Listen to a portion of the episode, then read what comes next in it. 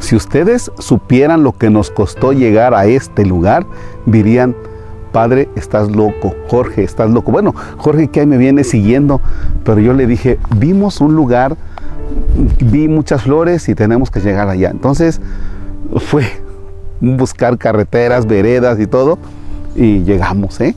Lástima, los que están en Spotify o los que están en alguna otra eh, de las redes sociales que no sea YouTube, se están perdiendo una imagen bellísima. Gracias. Vamos a hacer nuestra oración.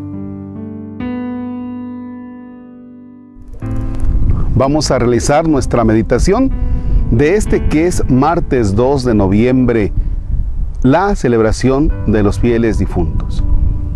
Nos vamos a dejar ayudar de la carta del apóstol San Pablo a los tesalonicenses.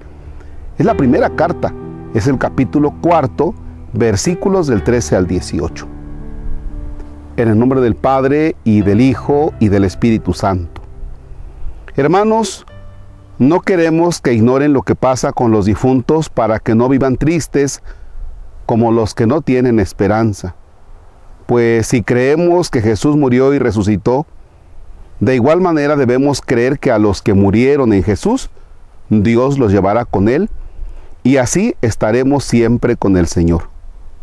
Consuélense pues unos a otros con estas palabras. Palabra de Dios. Te alabamos, Señor. Hablemos de nuestros seres queridos difuntos. Primero, primero, antes que abordar la palabra. Cuando nosotros tenemos la experiencia de la muerte de un ser querido, lo primero que brota es la tristeza, el llanto, aunque tengamos fe. Y es normal, ¿eh? ¿Y por qué brota la tristeza, el llanto? Porque se trata de un desprendimiento. Se trata de una separación, de una ruptura se trata de despedirnos para siempre.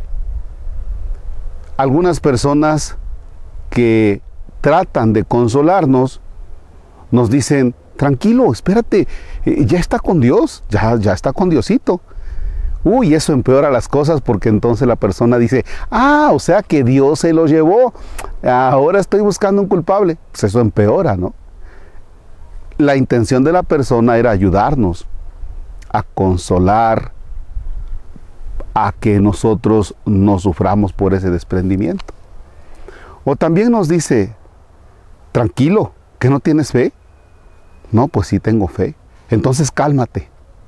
Y efectivamente tenemos fe, pero la tristeza, la ruptura, la separación nos hace a nosotros llorar, sentirnos tristes. Y es normal. Sin embargo, en este día recordamos a nuestros seres queridos con mucho cariño.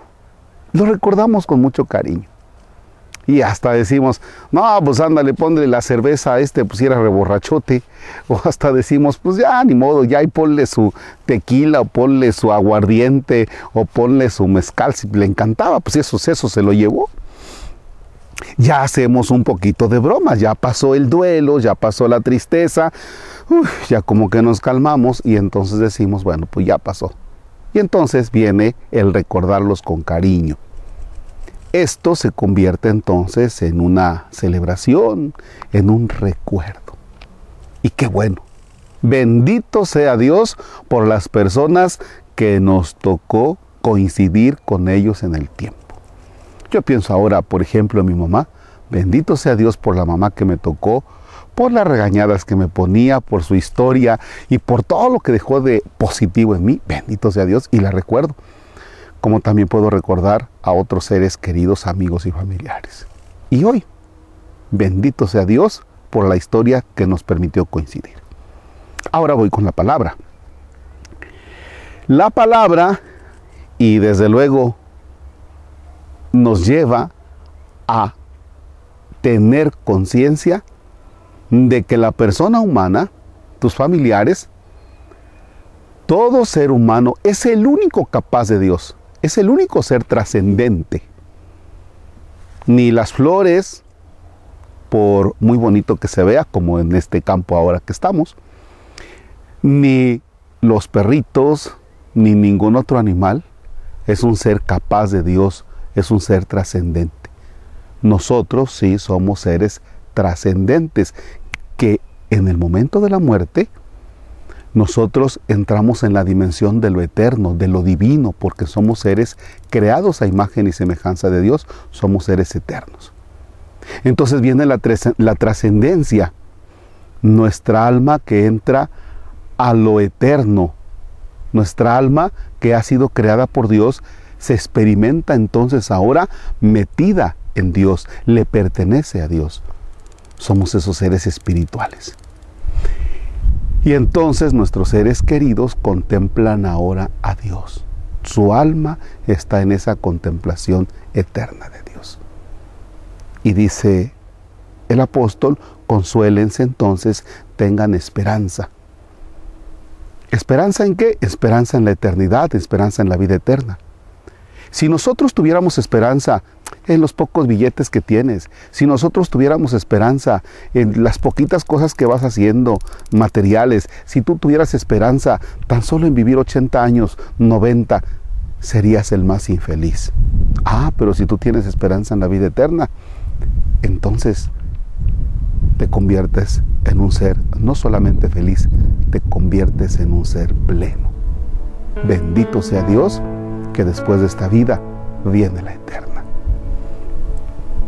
Dios te salve María, llena eres de gracia, el Señor es contigo, bendita eres entre todas las mujeres, bendito el fruto de tu vientre Jesús.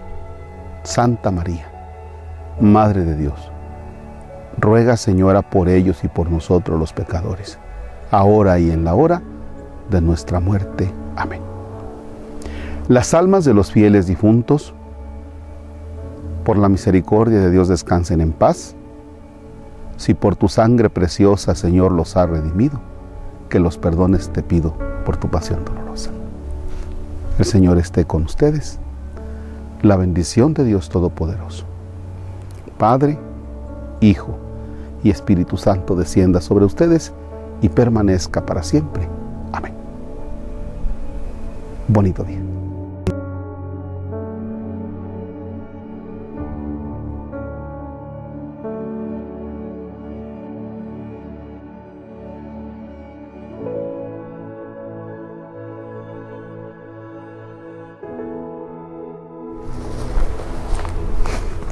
Vámonos, Jorgito, antes de que nos vayan a saltar por acá, porque sabrá Dios dónde andamos.